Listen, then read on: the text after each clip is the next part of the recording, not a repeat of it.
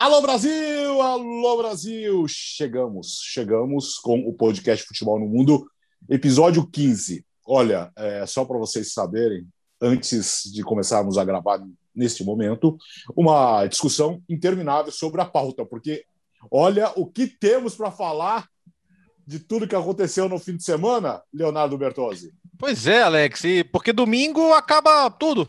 Né? Vai faltar só a Liga Europa e Champions League, todos os campeonatos vão terminar no fim de semana e tem tanta coisa para decidir, né? Falta o campeão na Espanha e falta o campeão na França. Falta saber se Juventus e Liverpool vão jogar a Champions League. Até as chances aumentaram um pouco agora, mas eles vão ter uma semana determinante para isso. Tem rebaixamento, vamos conhecer os participantes da primeira conference, né? Que estamos devendo, aliás, um podcast para explicar a conference, isso vai ser feito em algum momento. Enfim, super semana. Fã esporte sabe que vai ter a melhor cobertura e a volta do público na Premier League, né? Foi legal demais a, a, final da FA Cup, com mais de 20 mil pessoas em Wembley. E o mundo vai sair dessa, antes de nós, mas vai sair, né? É, pois é. é nós somos diferentes do mundo, Gustavo Hoffman. Tudo bem, companheiros? É, bom dia, boa tarde, boa noite. É, o episódio sobre a conference, a gente vai fazer. Eu acho que tem que ser só sobre conference, do início ao fim já analisando as fases preliminares dela. Aí vai ser espetacular. Muito bom. A gente grava ainda. Aliás, nessa semana eu estava falando com o João Castelo Branco para a gente programar também, viu? O João falou: oh, vamos marcar o próximo, próximo é, crossover, crossover, lá com, de podcasts. Falei, bora, bora. Aí vamos, vamos, combinar agora logo depois do final da temporada. Já entra com eu. Boa né? madrugada. É, pois é. Tem é. essa também. Boa madrugada aí, ô Bira. Opa! Bom dia para todo mundo ali, boa tarde, boa noite. Não sei que hora que vocês vão, estarão ouvindo esse podcast, hora de lavar a louça, aquelas coisas, né? É... Não, semana muito cheia, que no final das contas para quem acha que as temporadas europeias estão cada vez mais chatas, cada vez mais é, previsíveis, a gente está vendo uma temporada que até teve alguns títulos previsíveis, como Manchester City e Bayern de Munique, mas está tendo uma reta final muito emocionante em vários lugares, por tudo aí que o Bertozzi falou. Tem também questão de rebaixamento, por exemplo, é, um rebaixamento que não é tão sexy assim nas discussões aqui no sexy. Brasil. Sexy. Sexy. sexy. Boa é madrugada. uma possibilidade de rebaixamento do Werder Bremen. De hum, novo, de mais novo. uma. Né? Porque o Werder Bremen, neste momento, ele estaria indo para a repescagem da Alemanha, mas ele está numa má fase, o Colônia que vem atrás está numa fase melhor. E o Werder Bremen é o time que mais edições da, da, da Bundesliga jogou, mais até do que o Bayern de Munique. Né? Depois que o Hamburgo foi rebaixado, sobrou para o Werder Bremen esse título, e o Werder Bremen está perto de cair, por exemplo. Ô, Beratão, um minuto de silêncio pelo Hamburgo falando nisso, hein? Mais um ano, hein? Nossa, de parabéns. Chegou uma hora ali que projeto, parecia né? que ia, mas vai ficar esperando o Schalke. A vantagem é que a gente pode ter a melhor segundona de todos os tempos, né? Com Hamburgo, então, Schalke, talvez o Werder Bremen. Vai ser uma festa. Colônia. Colônia. É. Colônia que tem... Não, e o que é curioso é que no final das contas a gente vai ter uma substituição de rival do Borussia Dortmund, porque Sim. está saindo o Schalke, que foi rebaixado, mas está voltando depois de muito tempo o Bochum. A cidade de Bochum é vizinha a Dortmund e assim, o Bochum é pequenininho, então o pessoal do Borussia Dortmund não tem, liga muito pro Bochum. Lembrando o pessoal é. do Bochum odeia o Borussia Dortmund. Lembrando então... sempre que o Biratã tem sobrinhos alemães, né? Tenho, tenho, tenho, isso é um fato. Eu tenho dois sobrinhos alemães. Além de um gato che... que se chama Kazan. É verdade. E a outra que chama Sibéria. É... Nós vamos chegar na Alemanha já já, mas também tem o Borussia Dortmund, né? Gustavo Hoffmann como preview. Ah, é aquela zica reversa é... básica, né? É, Falei que é, Frankfurt e, e, e Wolfsburg entrariam na Champions. O Wolfsburg garantiu vaga. Grande abraço é, para o Vitor, para o Luiz Gustavo, jogadores brasileiros do, do, do Wolfsburg garantidos na próxima Champions Paulo League. Otávio, é, o que, que, que, eu falei? Luiz Gustavo. Nossa, Não, Paulo. Faz tempo, hein, Luiz Dei uma viajada Legal, agora. Luiz parabéns. Gustavo saiu do Wolfsburg faz tempo já. Faz tempo, hein? Paulo, abraço para você. Legal, muito amigo. Paulo... Não, Paulo que tem. Paulo, criador de marca, marca própria de roupa, classics, é bem legal. Aliás, um baita, aliás um baita, baita tuiteiro, né? Tava focado no é, jogo do Frankfurt lá esse fim de semana. Não para, não Sim. para. Vamos começar, então, vamos começar logo. Fran ah. Frankfurt que me entrega pro, pro Schalke, né? Inacreditável. Uhum. Três vitórias do Schalke na temporada. O Frankfurt per conseguiu perder um, conseguiu. Um, um, desses três jogos, né? É, é uma pipocada espetacular. Acho que depois dessa nós já esgotamos a Bundesliga. É, vamos começar na Inglaterra. Ah, então, peraí, já que esgotamos a Bundesliga, a gente avisou, né, que o, que o Schalke é tão bizarro que se ele tentasse prejudicar o Dortmund ia acabar ajudando. É, pois é, também tem essa. Vamos lá, começamos na Inglaterra, fim de semana de Copa da Inglaterra, uh, do Liverpool vivo na briga pela Champions League. Uh, vamos começar pelo Liverpool, vai. Depois do que aconteceu ontem com o Alisson, é, é difícil imaginar que, essa, que o Liverpool não tenha essa arrancada. Aliás, que golaço do Liverpool, o golaço do, do, do Alisson e que bela transmissão do Paulo Andrade, Leonardo Bertozzi. Ah, foi de arrepiar mesmo, né? Eu tava com, com o rabo de olho aqui, porque eu tava no intervalo da transmissão do espanhol, né? O jogo tava com mais ou menos uma hora de diferença. E aí, na hora que eu olhei, falei, pô, ele tá subindo pra área e tal. Aumentei um pouquinho o volume da televisão. Falei, olha o gol do Alisson aí, brincando, né? E, pô, aí, cara, foi lindo, velho. Foi incrível. E por todo o significado, né? É... A gente sabe que esportivamente foi a primeira vez que o Alisson caiu de uma temporada para outra, né? É, é, em termos de desempenho, claro que todo o extracampo, a perda do pai, tudo isso abala e abala muito. Então, isso tem um significado gigantesco, né? E o que ele significa para o Liverpool não é pouca coisa, não já é um dos maiores goleiros da história do clube, na seleção brasileira como titular absoluto e, e, e para mim, por mais que outros goleiros venham bem, para mim ele continua sendo o número um indiscutível e foi espetacular, até porque, cara, é gol de Champions, né? É gol que mantém o Liverpool firme, se ganhar os dois jogos deve ir, por causa da questão do saldo, né? Mesmo que empate em pontos com o Leicester, ele vai ter um saldo melhor. Não sei que o Leicester aplique uma goleada absurda no Tottenham na última rodada. Então tá nas mãos do Liverpool ainda, mas graças a esse gol. Você sabe que se tivesse sido aprovada a Superliga, esse jogo não ia valer nada e o Alisson nem ia para a área, né? É, pois é. Mas tudo bem. Mas foi muito emocionante, é, cara. É, é só para lembrar desse momento ontem. Nesse, nesse, naquele momento do gol, nós tínhamos os três jogos do Campeonato Espanhol, tudo aberto. Tinha o Liverpool e ainda tinha Djokovic e Nadal. Um grande domingo dos canais esportivos. E dizem você não sabia para onde olhar, para onde assistir. Ah, o dedo ontem deu cãibra, Gustavo Hoffman. Foi. E o domingo começou com um Giro de Itália, uma vitória do Bernal também na etapa, espetacular. Aliás, eu, eu acordo cedo todos os dias mesmo, né? Então, aí eu estou sempre acompanhando o Renan é, lá, na, lá no Giro de Itália. Eu sou, sou fã, é espetacular acompanhar todos os, os giros né, do ciclismo. Giro, Giro de Itália, é, a Vuelta Espanha, o Tour de France, eu, eu sou fã também. Aí, ali eu sou só telespectador, só quero assistir e me divertir. Sobre o gol do Alisson, é daqueles momentos que fazem a gente é, ficar cada vez mais apaixonado pelo futebol. É, são aqueles momentos especiais, como disse Jürgen Klopp. Né? A hora que o Alisson sobe, eu, eu fico imaginando o filme que passou na cabeça dele na sequência. É, as, e, e, assim, o Paulo Andrade teve uma sensibilidade enorme na narração e até mesmo os frios ingleses foram sensíveis no dia seguinte ao gol do Alisson nas manchetes dos jornais. Porque foi, ó, arrepia. Assim, eu, até brinquei hoje cedo, né? Retweetando ali o gol do, do Alisson no perfil da ESPN lá no Twitter. Falei, caramba, eh, já perdi a conta já de quantas vezes eu revi esse gol e, e toda vez arrepia sabe? Porque é muito, muito emocionante. Tem toda a importância para a tabela, Champions League, classificação, primeiro goleiro do Liverpool a marcar mas é um, é um gol que tem uma, uma carga de sensibilidade tão grande, tão grande, que faz todo mundo ficar feliz. Acho que até a torcida do West Brom abriu um sorriso quando viu o Alisson comemorando ali, de tão especial que foi esse gol. Fala, Bira.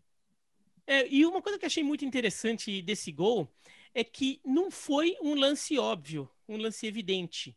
Foi um lance muito ousado o Liverpool não estava perdendo o jogo. O Liverpool não estava sendo eliminado do campeonato. Uhum. Não era um mata-mata que o empate está te eliminando e daí você vai no desespero. O jogo estava 1 a 1 Claro que 1 a 1 era muito ruim para o Liverpool, porque ele ia desperdiçar a oportunidade de colar no Chelsea e se aproximar bastante do Leicester. Ele ia acabar ficando cinco pontos atrás do Leicester, três atrás do Chelsea. Não era o cenário ideal. Aquele empate não era bom, mas ainda era melhor que uma derrota. Uma derrota seria pior, e era possível.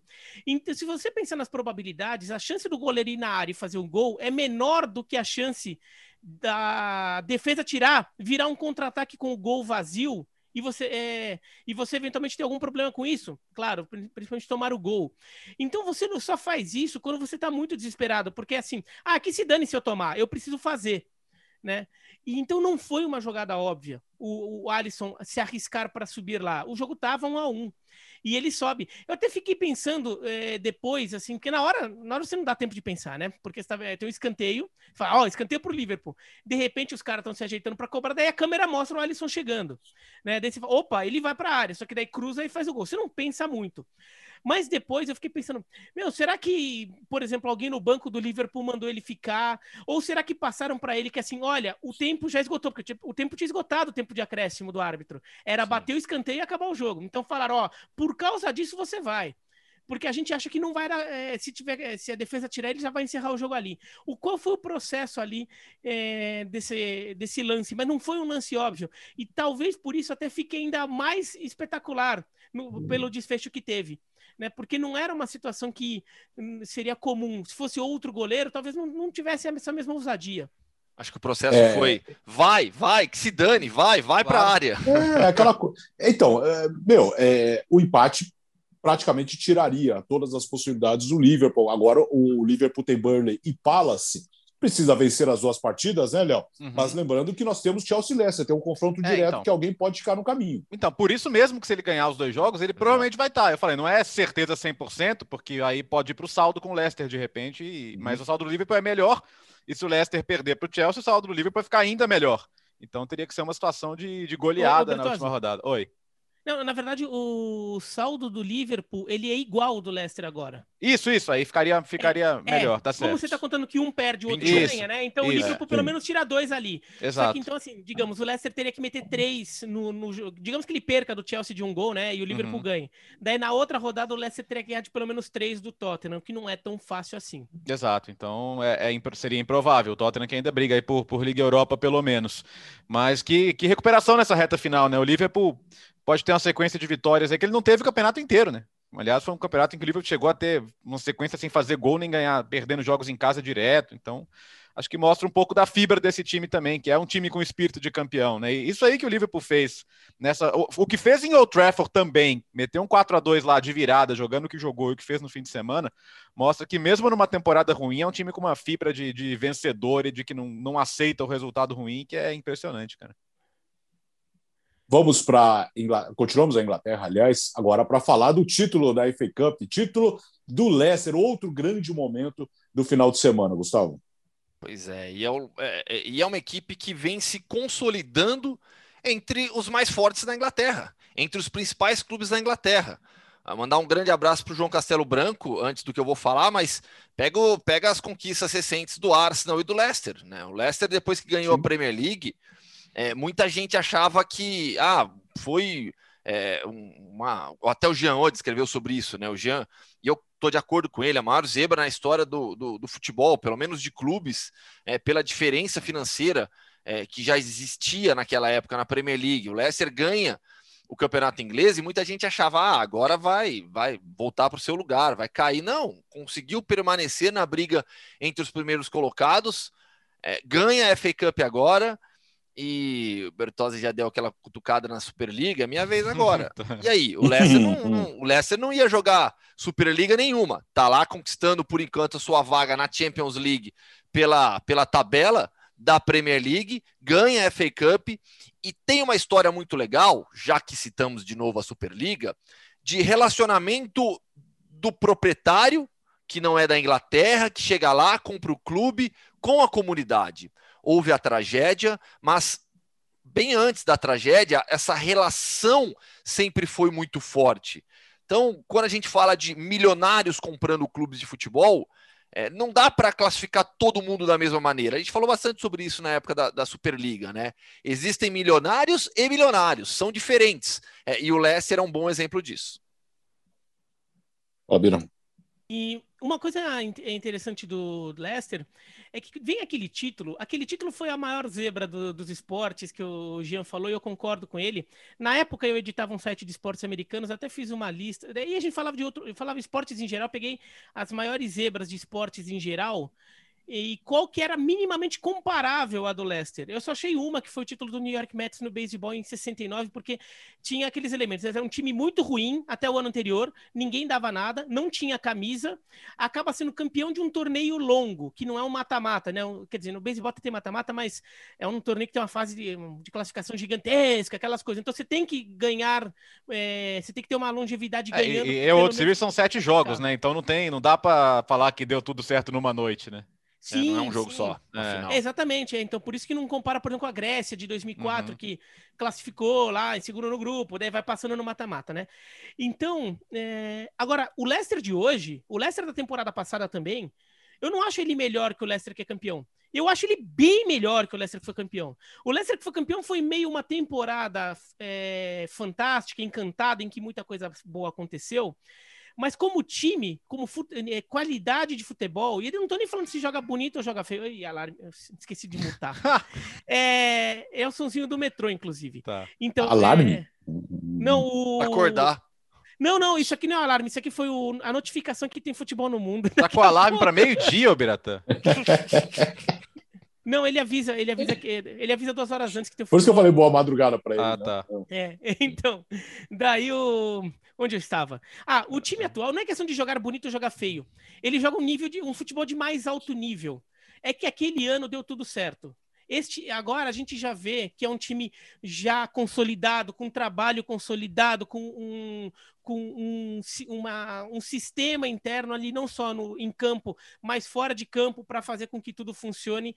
O, o Leicester realmente está se consolidando. Eu não vou dizer entre os maiores, tudo porque esse termo é complicado, é aquela coisa da tradição, tamanho de torcida, título, sei lá o quê. Entre os mais fortes, Bira, né? Mas ele está entre sem, os mais fortes. Isso, sem entrar nessa tá. discussão que não leva a lugar nenhum. Ah, uhum. quem é maior? É. não leva a lugar nenhum, mas é fato que está entre os mais fortes da Inglaterra nesses, nesses últimos anos. É, eu só não vou continuar muito esse comentário, porque a gente ainda vai chegar mais nele. Onde eu iria chegar agora, uhum. a gente vai, eu vou chegar daqui a pouquinho. Tá bom. Quando a gente for falar de, de outros países um pouco mais ao sul, né, com formatos de calçados, é, a gente chega nisso. mas, mas é isso. O Leicester. Com formato de calçades. não, não, não. Para com esses trocadilhos do calçado, pelo amor de Deus. Já tivemos outro no final de semana. Tá? Não, mas uh, acho que é impressionante o que o Leicester faz. É, ganha do Chelsea. Não foi um jogo brilhante, assim, um jogo empolgante, emocionante, assim, mas ganha do Chelsea. E sabe o que é mais interessante? O, o, o Leicester ganha do Chelsea e ninguém trata como zebra. Ah, é verdade, não é, e não é. Não é, não. Você não, não é mais, zebra mais. Sim, você, fala, você vai até falar, nossa, eu esperava que o Chelsea ganhasse, mas zebra não é. E ninguém trata mais como esses. Daí você vai ver as manchetes, não tem nenhuma surpreende, zebra, sei lá o quê, só, só eventualmente de quem não acompanha tanto, mas é, em quem acompanha mais, lá na Inglaterra não vai ter um lá upset, aquelas é. coisas assim. Eu queria falar de um personagem, Alex, que eu acho muito relevante, que é o Casper Schmeichel. Que fazer uma defesaça no final contra o Mason Mount ali. Porque, cara, no futebol, assim, quantos, quantas dinastias você tem de pai e filho? E os dois são bons pra caramba. Eu não tô falando que o Casper é maior que o Peter Schmeichel, não, mas ele é gigante. Ele é gigante. Não é, não é o caso de comparar, mas assim, como, como os Maldini, por exemplo, porque o normal é ser o Cruyff, cara. É o filho tentar e não ser nada. E, e aqui a gente está falando já de um cara que carrega um sobrenome que futebol inglês é histórico, é lendário, as palavras são essas, e ele é também. Ele é também. Hoje você fala de Casper Schmeichel, é um cara que, que pô, foi o Leicester, né? Não, não, não, não é que ele chegou e o time já estava bem, ele chegou e participou da, do, do, do toda a escalada para o time ser campeão. E acho muito legal. Acho que posso virar até um tema à parte esse, mas pai e filho de tão alto nível, acho espetacular, cara. A, a, defesa que o Schmeichel faz no segundo tempo, quando o Chelsea dá aquele abafa no uhum. final, é um negócio absurdo aquela Sim. defesa. É um negócio absurdo. Uh, Leicester campeão da Copa da Inglaterra, Liverpool bem, bem encaminhado, uh, precisa vencer as duas últimas partidas. Agora nós vamos para a Itália, que lá falta só uma rodada. E a situação da Juventus nesse momento está fora da, da, do G4, mas as, talvez a situação do Milan seja pior. Nós vamos explicar a partir de agora, né, Léo? Ô, Alex, veja a ironia do destino, né? A, a, a, o projeto Superliga ele nasce muito quando a gente entende que ele vai nascer de algum jeito, quando o Agnelli fala, olha, Não é legal uma Atalanta ter um ano bom e estar tá na Champions, quando você pega um time aí que investe tanto e fica fora, isso compromete o investimento dele, né? Time grande e tal, de torcida grande. A gente já entendeu. Depois ele tentou dar uma volta, mas o pensamento dele era esse. A gente não quer a Atalanta disputando com a gente. A gente quer jogar entre a gente mesmo, né? E depois eles tentaram e foi o fiasco que foi. E agora é a Atalanta que pode colocar a Juventus na Champions, cara. Porque a Atalanta pega o Milan na última rodada. O Milan conseguiu se complicar porque o desempenho em casa foi. Nossa, o Milan fez 30 pontos em 19 jogos em casa. É o pior desempenho em casa da história do Milan. E, e, agora, se o Milan perder o jogo, ele pode ser ultrapassado tanto pelo Napoli quanto pela Juventus e pode ficar sem a vaga. Disparado o jogo mais difícil da rodada. Não, não se deve achar que a Atalanta vai abrir as pernas, porque a Atalanta pode ser vice-campeã italiana, e isso para ela é gigante. Além da grana a mais, né? Tem mais ou menos 5 milhões de euros aí entre ser segundo e ser quarto, porque é onde a Atalanta pode acabar ainda, sendo ultrapassada também pelo Napoli. Então, assim, esse jogo é a vera para a Atalanta. Qual o jogo mais importante da semana para a Atalanta? É com a própria Juventus, que é a final da Copa Itália. Porque é o contrário, né? O, o, Leicester tá, o Leicester quer voltar à Champions, onde a Atalanta já está chegando ao terceiro ano seguido. E a Atalanta, precisa, a Atalanta não precisa de um título, porque fala, ah, precisa de um título para esse time ser lembrado. Não precisa. Esse time já está na história.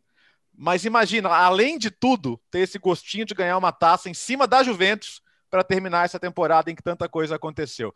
E vamos lembrar o seguinte: esse time tinha o Papo Gomes como grande protagonista, ele brigou com o técnico, foi embora. O Illicit era o grande protagonista também, é, teve questões de, de, de problemas é, particulares, ficou fora da reta final da Champions. Hoje também não é um grande protagonista. Aí chega Malinovski, aí o Muriel chega e vira também um jogador importante. O Zapata que desanda a fazer gol. É espetacular o que a gente está vendo. E, cara, três temporadas seguidas para, como, a gente chama, como ele chama lá, uma provinciale, né? Um time, é um time do interior, né? Não é, é um, não é nem um time médio, é um time do interior, que está chegando todos os anos para brigar com os grandes e, e acho isso fantástico. E agora o Milan que se vire, meu amigo, porque a última rodada vai ser pegada, viu? Então, só para só só lembrar, o Milan empatou com o Cagliari. Se tivesse vencido, o empate contra a Atalanta praticamente tiraria a Juventus. Não, os, os dois já estariam dentro. Próxima Champions. Os dois estariam então, dentro, porque os dois teriam vantagem. Jogo, Exatamente, mas é. o empate arrastaria de vez a, a, a Juventus para fora. Nessa última rodada, nós teremos Atalanta, Milan, Bolonha, Juventus e o Napoli, que vai pegar o, o Verona do Ô, Biratã, olha aí, hein? É, me ajuda não, não, aí. Assim, só para deixar claro que assim, é, a gente tem uma questão entre Juventus e Milan. Não há uma questão sobre o Napoli. O uhum. Napoli está na Champions, tá? Porque assim. o, o, o, não confia, não, Miratã? Não, a questão não é confiar, não. O, o Verona, assim, o, o, Verona chegou a fazer uma postagem nas redes sociais comemorando quando o time fez a pontuação suficiente para escapar do rebaixamento. Tá. O Verona, naquele momento, ele estava brigando com o Sassuolo e até com uma chance de tentar alcançar Roma para brigar pela, pela Conference. E os caras estavam postando, nossa, escapamos do rebaixamento pelo terceiro ano seguido sem muito problema. Então, assim, a, o time, depois disso, é, praticamente entrou em férias, né? Até fazer a conta aqui, ó. Um, dois, três, quatro, cinco, seis, sete, oito. Nos últimos 11 jogos, o Verona ganhou um contra o Cagliari, empatou dois e perdeu o resto. O, o Verona vem despencando. Vai jogar mais tarde agora, antes da gente gravar aqui contra o Bolonha, talvez quando vocês ouçam já tenha jogado. Mas esse é o retrospecto do Verona nas últimas rodadas. O Verona desencanou, perdeu do Crotone na última rodada. É, assim, o time tá realmente muito relaxadão. Tá muito relaxadão mesmo. Acho que não vai se resist é, oferecer resistência ao Napoli em Nápoles. Se ainda fosse em Verona, vai lá, né? Mas acho que essa questão. Agora, uma, tem uma questão que é meio tradicional da Itália, a gente vai ver bem esse negócio da Atalanta. O, o jogo claramente é importante para a Atalanta, por tudo que o Bertozzi falou. Mas também existe uma coisa cultural na Itália que é quando os times já garantem os seus objetivos, eles dão uma relaxada. Mesmo quando eles jogam a sério, eles dão uma relaxada. Até a Inter, no primeiro tempo do jogo contra a Juventus deste fim de semana, já parecia um time mais relaxado. No segundo, dá uma acordada. Né? No segundo, acho que o Conte lá dá uns gritos ali no, no vestiário, o time dá uma acordada. Os times, mesmo jogando a série, eles baixam um pouco. Não é de propósito, acho que é, mas é uma coisa meio normal lá na Itália acontecer. Vamos ver é, o, o quanto a Atalanta consegue manter a intensidade do jogo dela. É, agora, só para o pessoal, você falou que a Atalanta é um time de interior, né? Acho que um bom parâmetro Ô, Gustavo, isso aqui eu tô falando elogiando, tá? Ah, e lá vem. Não, não tome ar, não tome ar. A Atalanta é como se fosse a Ponte Preta. Era um clube de interior, é um clube de interior que, uhum. jo que joga com alguma frequência a primeira divisão e que tem uma e que tem uma história já de ser um time revelador de jogador. A Atalanta sempre teve essa história, né? Só que imagina, então imaginar assim, a Ponte Preta no cenário de hoje, espero que a Ponte Preta já fez isso nos anos 70. Quem sabe ela possa ter voltar a ter condição de fazer isso de novo, né? De estar tá brigando por título ali com, com os clubes mais ricos do Brasil. É, é isso que a Atalanta tem feito. É, o único problema é que a Atalanta teve o Evair, né? É, é, é. é verdade, Evair. Aí pegou, hein? Aí complicou. Eu não, eu, eu mencionei o Guarani, porque o Guarani já ganhou o título, né? Já, seria... e, e, a Ponte Preta, mas a Ponte Preta já fez final continental, né? Já, opa. A, a, a, a, Atalanta quase fez, né? A Recopa, em, a Recopa Europeia em 88. O time estava na Série B, inclusive, né? Foi por causa da, da Copa Itália acabou perdendo para o Mechelen da Bélgica, que depois ganhou a final do Ajax. Mas, cara, vai ser espetacular. Já tem hora, né? Domingo, 3h45 da tarde, são jogos que fecham a temporada.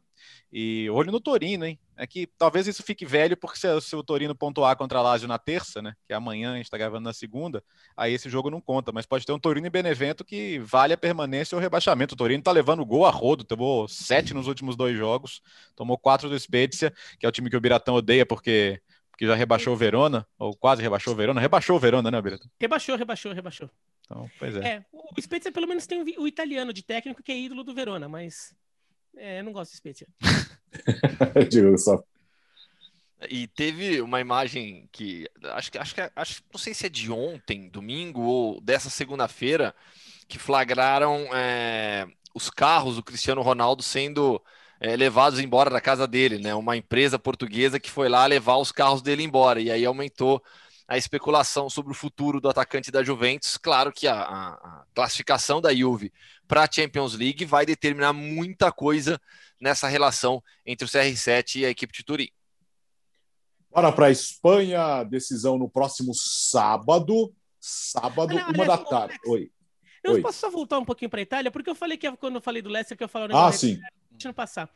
O Leicester e a Atalanta mostram que é difícil, mas é possível né? É, você tem um projeto, e ainda é bom que a gente vai emendar com a Espanha agora. A gente tem um, tem um projeto esportivo bem feito, uma gestão que confia no, é, é, no taco, um trabalho ali de observar, de encontrar jogador, jogadores com preços acessíveis para times médios, times pequenos de interior.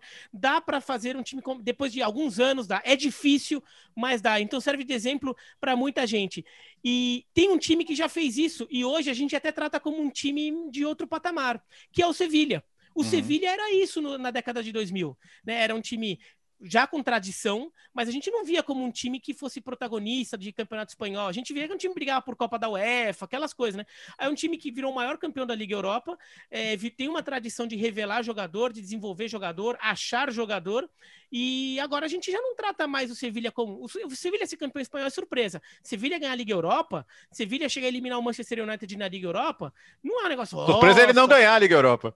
Exatamente. o Sevilha tá com vaga na Champions surpresa nenhuma. Acho que Atalanta e Leicester, se continuarem nessa tocada, toada, vão de repente entrar num patamar ali perto do Sevilha, de como a gente vai ver o, o clube é, em relação à grandeza dele. Bom, vamos para a Espanha agora, né, Gustavo? Falta apenas uma rodada.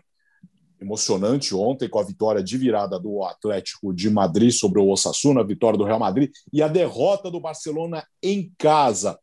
É, começo, um começo meio estranho do Barcelona, reagiu, e agora chega na última rodada sem chances uh, de, pelo menos, ali brigar pelo título. A situação seria muito difícil de qualquer maneira, porque, uh, mesmo com o empate do Atlético de Madrid, o Barcelona também não ficaria numa situação muito confortável, não dependia só de si. Mas mesmo assim é. vai começar tudo de novo, aquela discussão, né, Gustavo? Ah, que ah, final, ah, final melancólico, não é se fica, e o trabalho do Coman, como foi?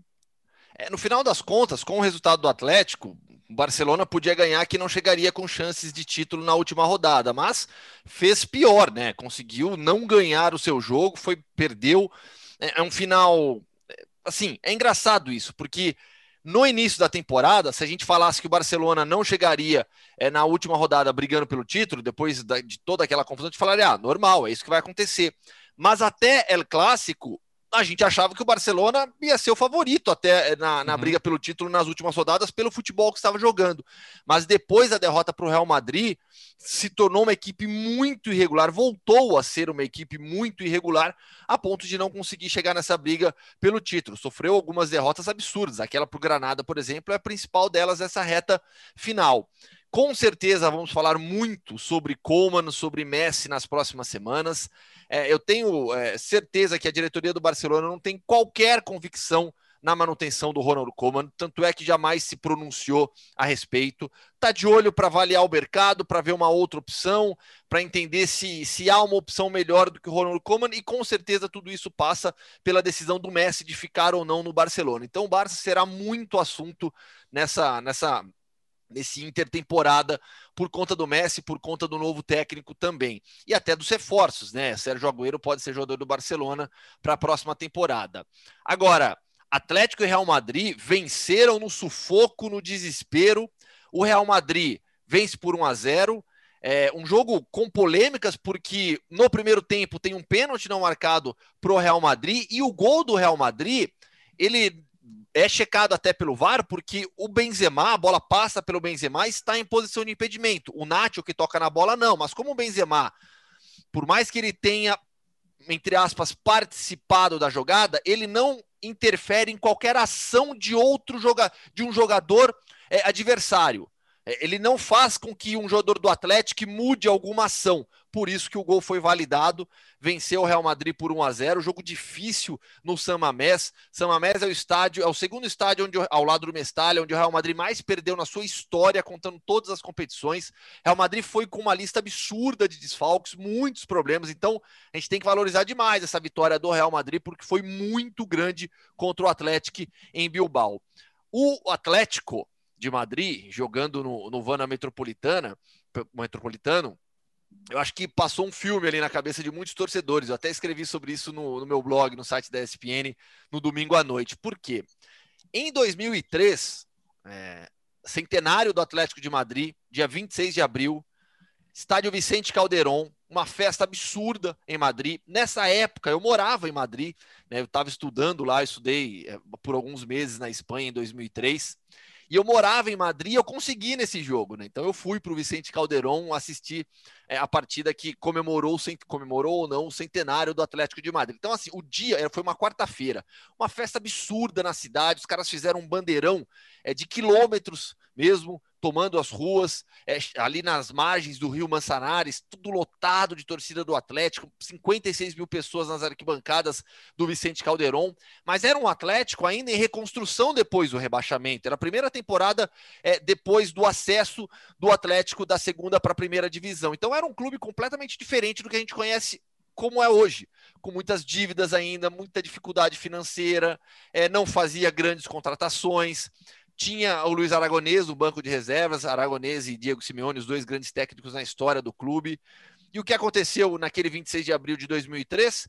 1 a 0 Osasuna, gol marcado pelo Ivan Rossado aos 44 minutos do primeiro tempo. Resultado que era a cara do Atlético de Madrid. Cara do Atlético de Madrid. Uma baita festa armada, pá, derrota 1 a 0 pro, pro Osasuna. Quando o eu estava na transmissão do Real Madrid nesse final de semana. Quando o Budimir fez 1 a 0 aos 30 do segundo tempo, eu falei, putz, é o mesmo filme. É, muita gente até chama esse jogo, Atlético 0, Osasuna 1, de 2003, de centenariaço, justamente por ter carimbado a faixa do centenário do Atlético de Madrid, Osasuna. Mas depois a equipe conquistou uma, uma virada espetacular, e aí eu até brinquei no blog, no blog que o Renan Lodge e o Luiz Soares é, trataram de recuperar o roteiro de 2021, porque se não saem os dois gols dele, aquele roteiro de 2003 seria ampliado agora com o Budimir. Agora, só para lembrar, né, Léo? Na última rodada nós teremos Real Madrid Vila Real uhum. tá? e Valladolid Atlético de Madrid. Que... É, é. Tem muita coisa em disputa dos quatro times. Tá? Sim, no sim. critério de desempate, hoje está 83 a 81 para o Atlético de Madrid, no critério de desempate da Real Madrid, Léo. Sim, se o, se o, Atlético empatar o Real Madrid ganhar, os dois fecham com 84, pelos confrontos diretos, o Real Madrid é campeão. Então, para o Atlético de Madrid não depender do Real Madrid, ele tem que ganhar o jogo. É, lá no meu blog eu falo sobre todos os outros cenários: Liga Europa, Conference, rebaixamento, que só o Eibar já caiu, né? Mas tem duas vagas ainda. E o próprio Valladolid, que é o adversário do Atlético, só tem chance de escapar se ganhar. Então, não adianta nem... o Ronaldo é. no ataque. Olha, seria, seria bom, viu? Porque não tem outro jeito. Qualquer outro resultado não adianta. E às vezes nem ganhar pode não adiantar, dependendo do que fizerem os adversários diretos, o Esca e o, Aqui, e o Elche. do Esca, ó. É, eu, só depende dele, né? E como Bom. pega o Valência, se o Valência tá naquela pegada que o Biratã falou Nossa. dos italianos aí, de que não quer mais nada com nada, é, eu vou te falar que assim, eu acho que o Esca ganha o jogo de qualquer jeito, cara. O Esca ganha é ruim, né? O Esca vence o jogo de qualquer jeito. O Esca, Porque... o Esca vence esse jogo de qualquer jeito. Eu acho que vai ser isso. Foi engraçado ver o Twitter depois, né? Eu tava na transmissão, então não tava vendo constantemente o Twitter. Aí você volta um pouquinho, ah, olha aí, entregou, ih, pipoqueiro e tal. Depois, nossa, que virada, que raça, time que nunca desiste. né? Tinha um cara perguntando se tinha que mandar o Simeone embora. Acho que ele mandou essa pro Biratã também. Mandou pra gente. Também. Marcou, marcou, marcou nas três. Não, é, é caso, muito precoce, caso, né, de, meu? caso de demissão. Eu falei, velho do céu, cara, ó, precisa, as pessoas precisam entender, e eu tô falando isso agora, porque ainda pode perder o título. As pessoas precisam entender o que, que é Diego Simeone na história desse clube. Ele só se compara a um tal de Luiz Aragonês que é histórico, é um nome intocável para o Atlético de Madrid. É Aragonês e Simeone, cara.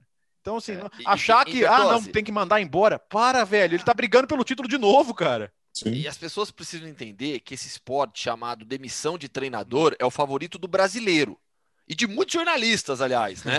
É, demi... É, é, o esporte de demissão de treinador é, é favoritaço para muita gente. Não estou fazendo uma referência ao Arnaldo, não, tá? Mas uhum. só estou brincando com o favoritaço. O Arnaldo não está nesse grupo, não. Mas, é, assim, não é, não é no mundo inteiro. É, demite, demite, demite. Calma, gente, muita calma. A gente não pode achar que o mundo inteiro funciona de acordo com a nossa mentalidade. É, e de destaque também que a última rodada, os jogos que contam você no sábado, uma hora, o Vila Real ganha tempo para se preparar para a final da Liga Europa, né, que é na quarta-feira, e foge do horário do Eurovision também. Segunda-feira tem análise, viu? Que tem a grande final lá em Roterdã. Não teve ano passado, então a gente está dois anos sem ver o grande evento da música mundial, e isso vai ser um grande momento. É, não teve muito também ontem a análise do Miss Universo, mas tudo bem. Ah, o Rafa ontem que foi... deixou a gente na mão, né? É, é frustrante. Rafa, tá, frustrante. Tá virar frustrante. papai aí nos próximos dias. Ele entrou no fuso da Luísa já. Né? já então teve que uh, Diga, Bira. É, e o interessante nessa última rodada do Campeonato Espanhol é ver como vai ficar o, o quebra-cabeça dos confrontos.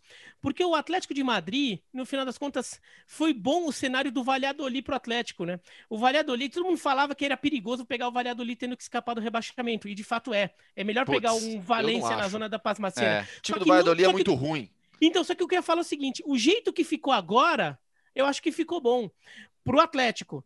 Porque o Valladolid vem de três ganhar, né? derrotas né? seguidas. É.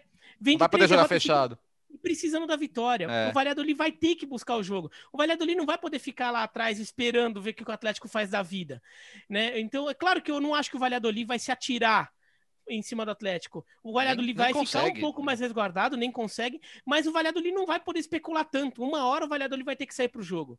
Então, isso ajuda o Atlético, que mostrou mais uma vez como sofre quando eh, pega um adversário que se fecha bem e ele tem uma responsabilidade muito grande em fazer esse gol. Como tem sofrido muito na, nos últimos dois meses, dois, três meses o Atlético de Madrid nesse cenário. E o Villarreal vai jogar com o Real ele não tem o cenário dele definido na, na, nas competições europeias. Ele pode pegar de Champions a, a nada, ele é. pode pegar Champions, pode pegar Liga Europa, pode Conference, pegar Conference, pode pegar nada. Ele, né? Então, assim, o, o, o aliás, não pega não, nada, nada, nada não pega. Ele pega não, a pior, conference. Se, se ele perder, é Conference. É, é. Mas, aí ele pode saltar, mas aí ele pode saltar em quatro dias da Conference para Champions. Exatamente. É só isso. E ainda tem uma Lógico que é muito mais legal jogar Conference, mas tudo bem, acho que na Champions paga um pouquinho mais. É. E, e, e, tem o interesse, eventualmente, de jogar a Liga Europa. Né? E, então, o, o Villarreal, tendo esse, esse dia mais, é possível que ele jogue para valer contra o Sim. Real Madrid. Né? Não jogue com, com um time alternativo, tudo. O Villarreal vem de duas vitórias, inclusive, nesse fim de semana ganhou muito bem do Sevilha por 4 a 0 né, uma, uma, vitória de impacto que até preservou a terceira posição do Barcelona no campeonato. Então isso dá pinta que o Villarreal vai fazer um jogo duro contra o Real Madrid, ou pelo menos vai tentar fazer, né? Então é uma última rodada que tem uns elementos interessantes ali, né? Porque os, outros, os, os adversários estão jogando por alguma coisa. Então, isso é legal. E sobre o, o, o Simeone no, no, Atlético de Madrid, né? Eu até respondi, né, Bertozzi, para o uhum. cara que mandou a mensagem para a gente. O Atlético de Madrid um dia vai, um dia o Simeone vai sair do Atlético porque um dia vai acontecer. Claro. Não sei quando.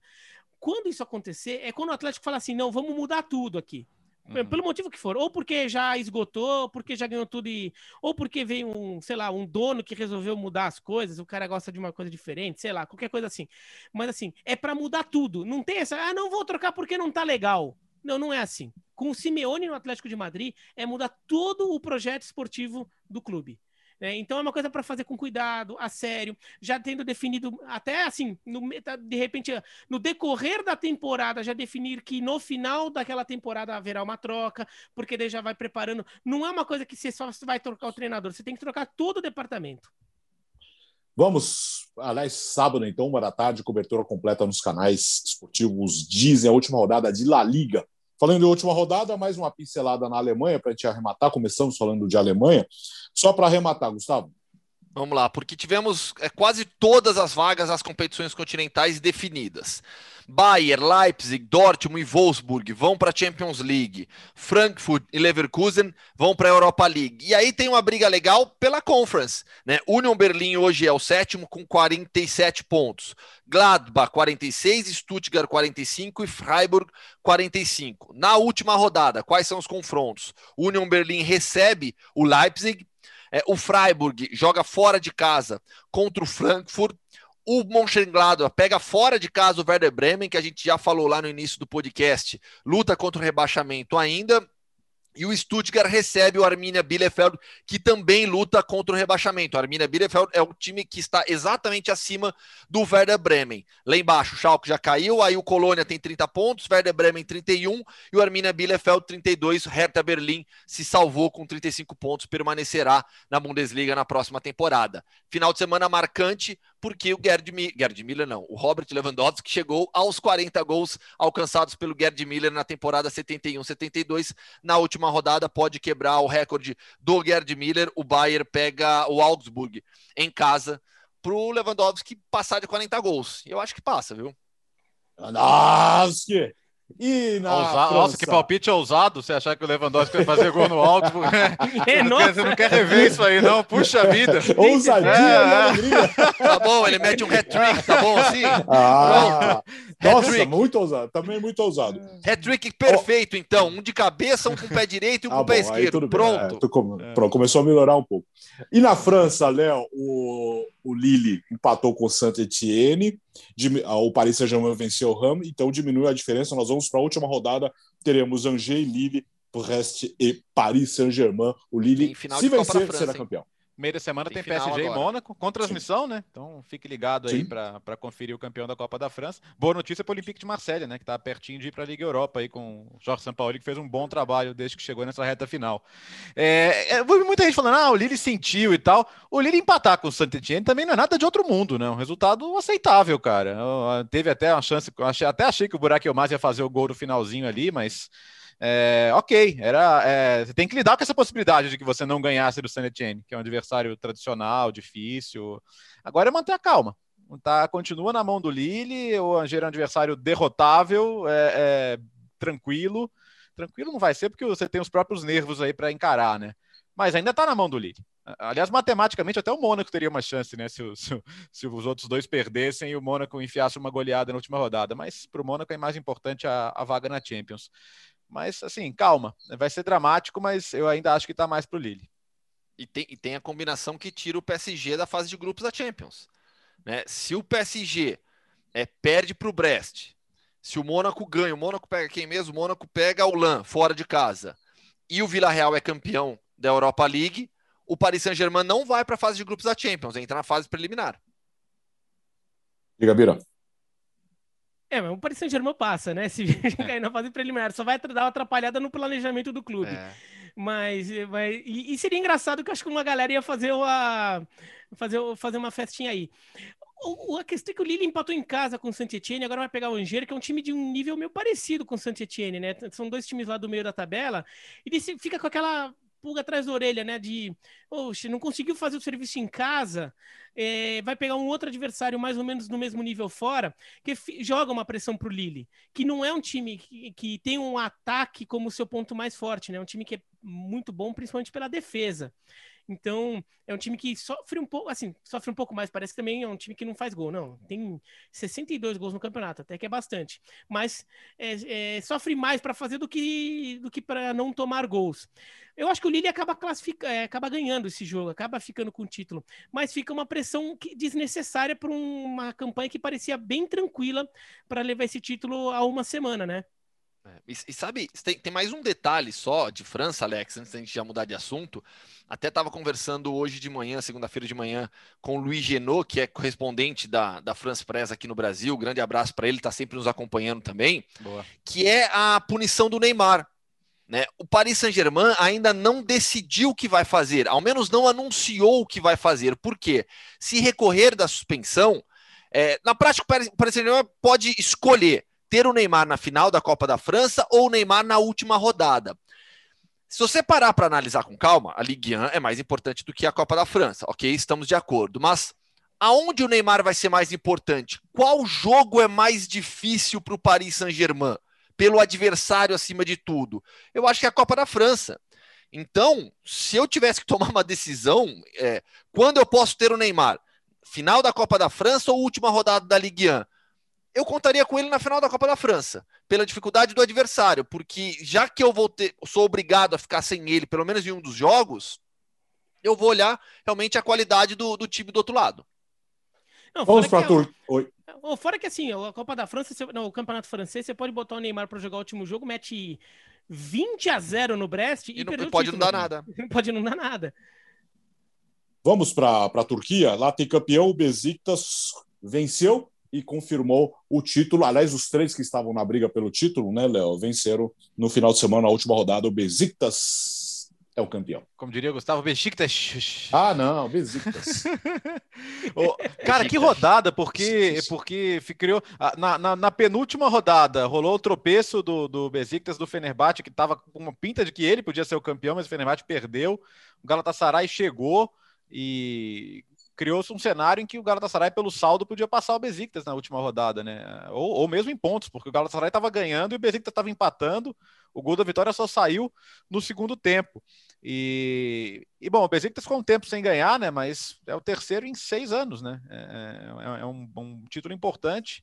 O Besiktas vai ficar esperando aí a Champions, né? Torcendo para para não, não, acontecer do Chelsea ficar em quinto e ganhar a Champions, porque aí ele sobra, ele vai para a fase preliminar, mas é o mais improvável de acontecer hoje. E tem a história da temporada que é a história do Guesal, né? Que foi um grande reforço, super importante, da seleção da Argélia, que foi inscrito no último dia do mercado, com os caras levando os documentos de moto para não chegar atrasado. Foi uma grande história. E o Besiktas do Souza, né? Gol, né? Ele que fez o gol, né? E o Besiktas do Souza também, né? Ele que é um ex-Fenerbahçe, né? É, o, o, tem final da Copa da França, da França, da Turquia, da Turquia nessa terça-feira também. Inclusive, o Souza ia participar conosco aqui no podcast, ele ia gravar um vídeo pra gente, só que o clube não permitiu. Aí ele vai, vai. Depois dessa final da Copa da Turquia, a gente, a gente coloca o Souza aqui no podcast também contra o Antalyaspor. Vou até checar aqui, mas estou puxando de cabeça, é o, é o Antalyaspor. E, e assim, para explicar o critério de desempate, ó, só estou checando aqui, é o, é o Antalyaspor mesmo, afinal, nessa terça-feira. O primeiro critério de desempate na Turquia é o confronto direto, só que não tem a questão do gol marcado fora, né, nos dois jogos. Então, o Galatasaray ganhou em casa por 3 a 1 e o Besiktas ganhou em casa por 2 a 0. Ficou tudo igual, número de gols marcados, pontos, etc. Por isso que foi para o saldo de gols, um gol de saldo a mais para o Besiktas. O Galatasaray precisaria de dois gols, precisaria passar uhum. o Besiktas o saldo de gols, porque se empatasse, é, o outro critério de desempate era gols pró, e aí o Besiktas ganhava também. Então o Galatasaray ficou a dois gols do título, não conseguiu vitória do Besiktas. Uh, para onde vamos? Agora, nós, vocês perceberam que a gente começou a caminhar para o mundo Hoffman, né? Mundo Hoffman? Ah, hoje nem vai tanto. É, a vinheta. Então, tá. não, não, não, não deixa ele falar né? dos outros campeões aí, pelo menos, vai. Vamos, Áustria, então vamos. Então. Quer, quer falar da Áustria? Quem foi campeão? Ah, da Áustria é legal. Um a gente, não, mas, a gente, mas, a gente... Tem que falar, mas tem que falar com como a pronúncia na língua original. Ah, não, Red Bull Salzburg. Salzburg. O, o mais correto é Salzburg. Né, o, o, André Ramalho, é, campeão pelo saldo, pode me corrigir depois. É, campeão André de participação Ramalho do futebol no mundo né? também.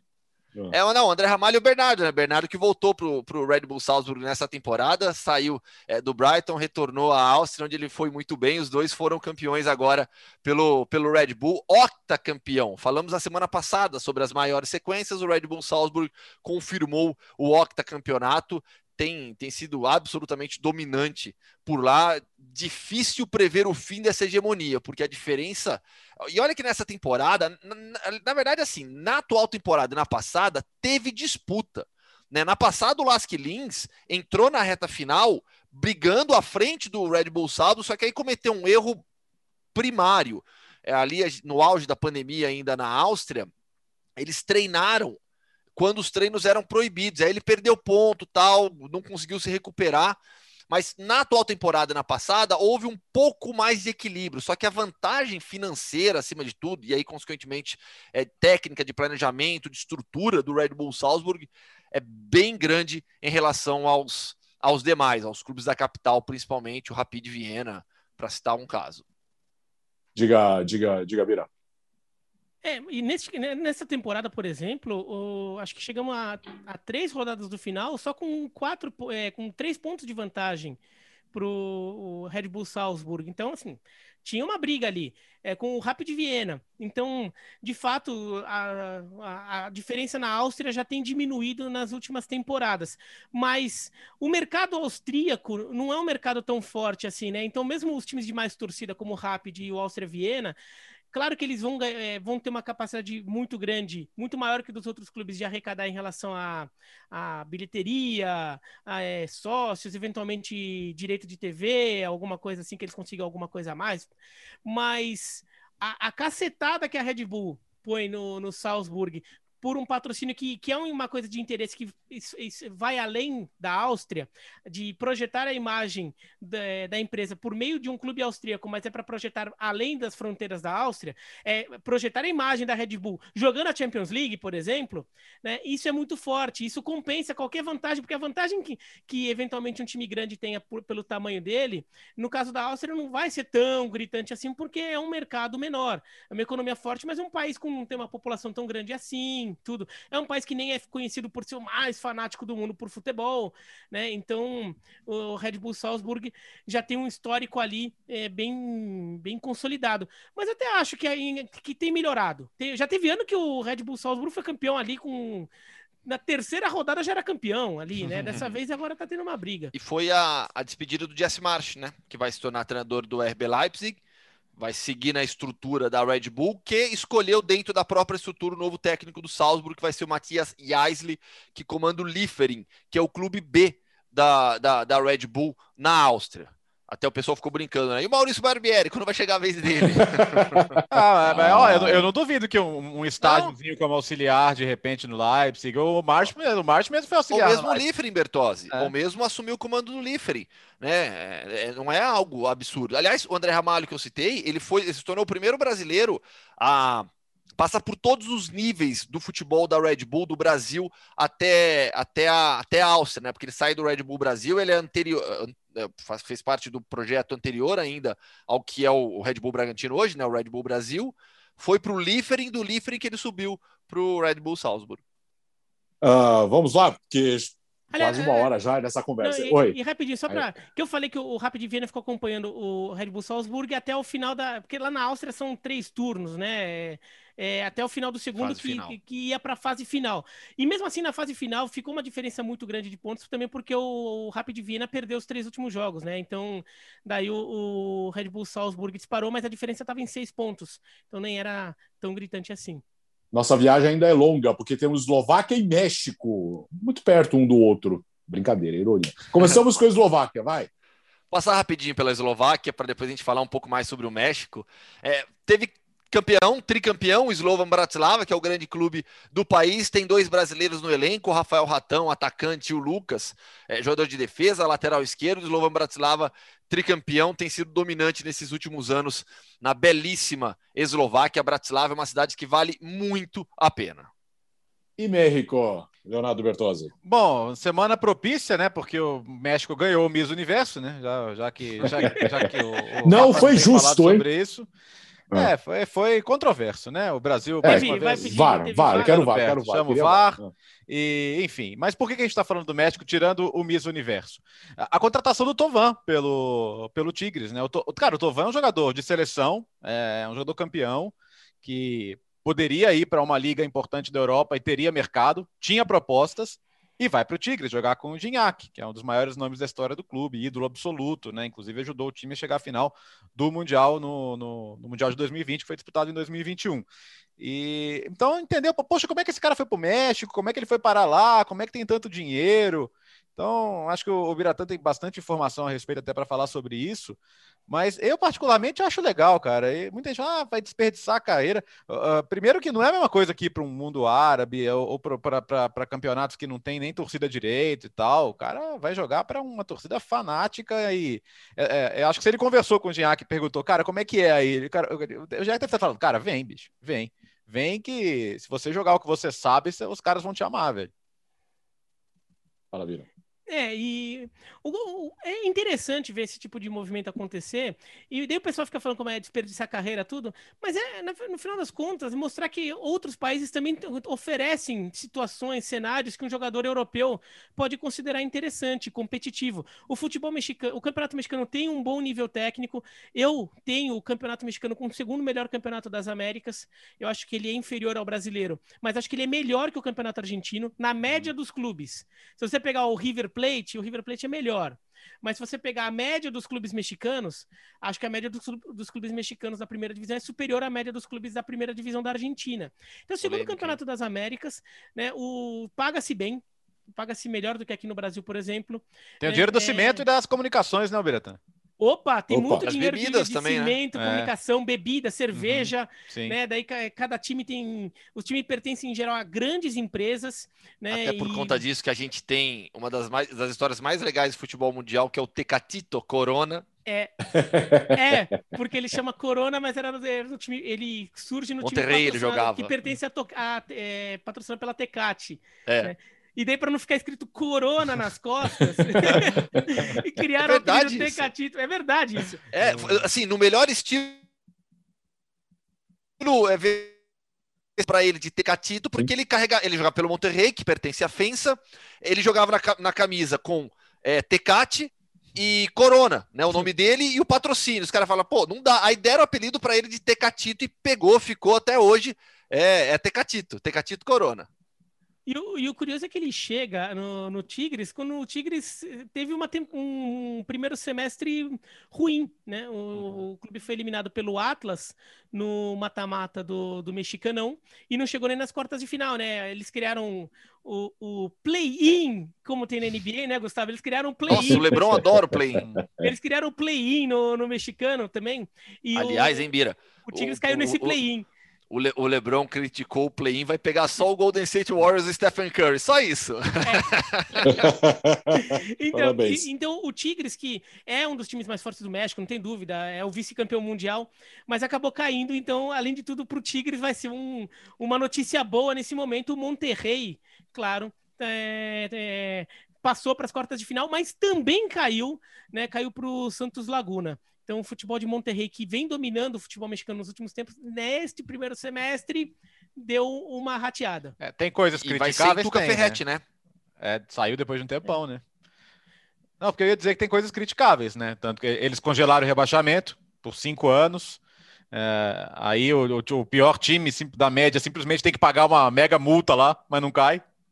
Antes tinha coisa de compra de vaga, muda franquia, tem, ele tem muita coisa que parece com, com, com, os esportes americanos. Um time vira outro, né? É uma Sim. zona, uma bagunça também que é difícil de explicar, de entender. Mas aí muita gente pergunta: ah, mas e os mexicanos da Libertadores? Sempre tem essa conversa: vai voltar, vai voltar, tem que voltar, eles querem voltar. A, a, nem a Liga Mexicana, nem a CONCACAF são bobos, né? É, ninguém vai, eles não vão emprestar de graça o produto deles para enriquecer a Comebol e a Libertadores. Por quê? Se eles podem contar com esses times nas competições deles. A, a Conca Champions é legal? Eu gosto, mas eu admito que ela não é legal no formato que ela é hoje, porque ela é só mata-mata desde o começo, tem muito desnível entre os times lá com os times da, da América Central, Caribe ainda, raramente dá jogo. No final das contas, você vai jogar, jogar, jogar para chegarem os mexicanos e os da MLS e ganhar um mexicano. Isso aí é basicamente o que acontece quase Philadelphia sempre. Philadelphia Union é a é. resistência é. da atual temporada. Embora o LAFC tenha eliminado três mexicanos antes de perder a final para o Tigres, e foi uma boa final, né? Mas o que, que eles fizeram? Vão mudar. Por que, que eles vão mudar? Cara, já, já, já mete então, já faz fase de grupos e já mete mexicano com americano, com canadense desde o começo. E vai ser assim agora, vai, vai ser regionalizado, eles vão jogar entre eles para ter mais jogos entre eles, né? E daí eles vão botar lá o time da América Central que vai chegar lá no umzinho, dois ali é, que aparece. Vai, aí vão cruzar. Alagoelense, Vão ter um do Caribe e três da América Central que vão aparecer lá no mata-mata. Mas vai ser um torneio basicamente Estados Unidos e México. Esse novo formato que a CONCACAF criou vai a, a, a partir de 2024, 2023, 23, 24, 24 é a temporada, é. é, temporada 23, 24. Vai impedir que mexicano jogue pra, na Libertadores. Uhum. Né? Do jeito atual, até é possível do ponto de vista de calendário agora, do, no novo formato vai ser impossível, porque você não vai saber quando um mexicano vai estar na Conca Champions, se ele poderia jogar a Libertadores, aquelas coisas ali, desde que a Libertadores virou um torneio de ano inteiro. Então essa união está mais difícil. Mas eu acho que por estar mais difícil pelo calendário, talvez você dê um passo adiante. A CONCACAF ficando mais é, parelha com a Comebol, a chance de, de uma futura fusão pau a pau é maior. E eu acho que ela só vai acontecer, se, a CONCACAF só vai aceitar se for pau a pau. Uhum. É, no, no cenário atual, a Comebol tá querendo ela absorver a CONCACAF, daí não vai rolar. Fim de papo, uma hora, hein? Ufa! Uma hora, que podcast gigantesco. Mas o pessoal ouve, 15. viu? Pessoal ouve, claro que ó. E agora estamos inteirão no YouTube de novo, né? E aí o pessoal Sim. acompanha também. Até porque se tivesse que dividir, tínhamos Inglaterra, Itália. Espanha, Alemanha, Nossa. França, Turquia, Áustria, Eslováquia e México. Ó, vamos, vamos, vamos fazer um combinado já para a segunda que vem? Vamos dar atenção hum. para Portugal, para o Sporting, uh, final da taça. Vamos, vamos falar bastante disso também, porque a gente está devendo e tem muita gente cobrando falar com atenção desse grande título do Sporting. Semana que vem é vai isso. ter uma hora de novo, porque vai é. ter título é. de La Liga, título Sim. da Ligue 1, é, hum, definição coisa. de Champions na, na Série A, vamos falar de Portugal. Tem, no, no, vocês gostam né, de Mundo Hoffman, tem campeonatos aí para serem decididos. Tem Eslovênia com Maribor brigando no Marcos Tavares, que é uma lenda do futebol é, esloveno, é um, e é um, um, cara sensacional. Na Bósnia tem disputa, o Bora Banja Luka pode ser campeão, tá à frente do Sarajevo. Tem, tem, tem briga aí pela frente ainda no, ali, ali no leste, hein? Na Dinamarca, o campeonato dinamarquês está sensacional nessa reta final. O Midland Quem do deixou Evander, começar de novo? Está na primeira posição. É, pois é, aperta o play. É, roda a vinheta, roda a vinheta para parar, por favor. É, roda a vinheta que termina. Não, não, não. É, roda não, a vinheta, verdade, roda a vinheta. O, a thumb da semana que vem do, do é, é, o ah. Gustavo fazer. A gente tinha uma foto do Gustavo assim. Hoffman ficou louco. Pronto, é isso. é bem cara é isso, de YouTube isso, né? É, meus amigos. chega, assim, chega. É, chega, chega. Voltamos semana que vem. Obrigado sempre pela audiência no seu, no seu agregador favorito e também no YouTube. Semana que vem tem o episódio 16. Valeu, gente. Obrigado mais uma vez. Valeu. Valeu.